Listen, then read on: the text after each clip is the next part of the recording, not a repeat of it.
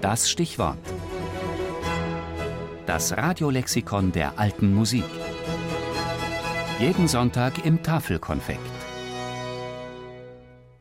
Isaak Heinrich, Renaissance-Komponist, Mitglied der Kaiserlichen Hofkapelle Maximilians I., Medici-Vertrauter, Kosmopolit.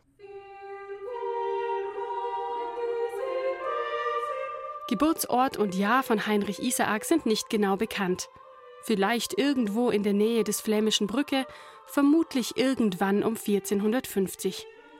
Dass er am 26. März 1517 in Florenz gestorben ist, das steht in den Musikgeschichtsbüchern dagegen auf den Tag genau verzeichnet. Kein Wunder, aus dem einfachen Jungen aus Flandern war einer der berühmtesten Komponisten seiner Zeit geworden.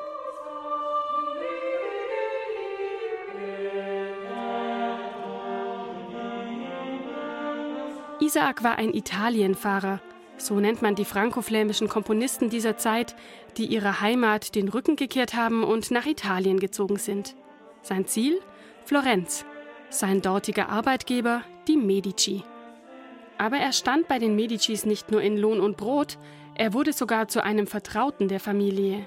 Er unterrichtete die Medici-Sprösslinge in der Musik, er vertonte Lorenzo Medicis schlüpfrige Karnevalsgedichte und dieser besorgte ihm im Gegenzug eine Ehefrau. Als Isaak schon längst nicht mehr in Diensten der Familie stand, da sorgte sich der Medici-Papst Leo X. um die Altersvorsorge des alten Freundes. Wäre Lorenzo nicht 1492 gestorben und hätte man die Medicis nicht kurz darauf aus Florenz verbannt, Isaak hätte Italien vielleicht nie verlassen. So aber zog er weiter und gelangte in eines der musikalischen Epizentren der damaligen Zeit, die kaiserliche Hofkapelle Maximilians I.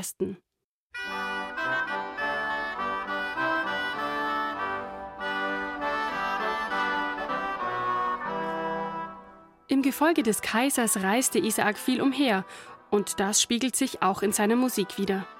Er vereinte Einflüsse verschiedener Regionen, komponierte Vokalmusik in verschiedenen Sprachen. Ein Großteil seiner Werke entstand für die kaiserliche Hofkapelle, darunter eine beträchtliche Zahl an Messkompositionen. Isaak scheint ein fleißiger Komponist gewesen zu sein.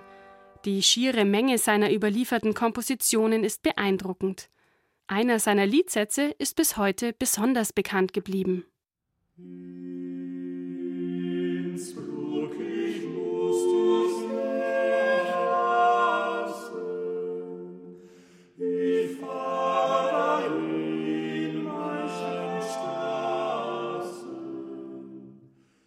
Heinrich Isaaks Melodie zu Innsbruck, ich muss dich lassen wurde im deutschen Sprachraum zu einem landläufigen Volkslied. Schon zu Zeiten der Reformation wurde sie immer wieder mit neuem Text versehen und so weiter verbreitet. Sie ist heute die bekannteste Botschafterin ihres Schöpfers, der bei Lebzeiten so großes Ansehen genoss und dessen Werke heute viel zu selten zu hören sind.